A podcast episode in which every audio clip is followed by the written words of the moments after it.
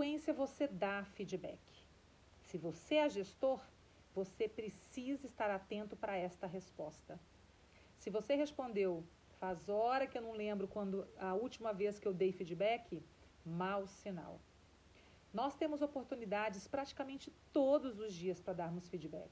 Porém, nós temos que estar com a antena muito ligada, prestar atenção nos nossos liderados, identificar comportamentos que precisam ser melhorados, compreensões que têm que ser ajustadas, conhecimentos que precisam ser adquiridos.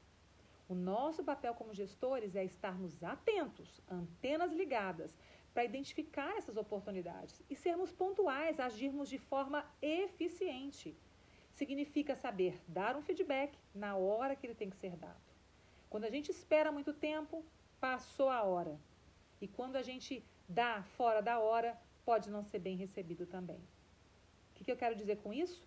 Preste atenção. Se algo aconteceu hoje, não, não espere muito tempo. No máximo, em uma semana, você tem que dar o feedback para essa pessoa sobre aquilo que aconteceu. Assim, a situação ainda está fresca na memória e não será um desenterrar de ossos.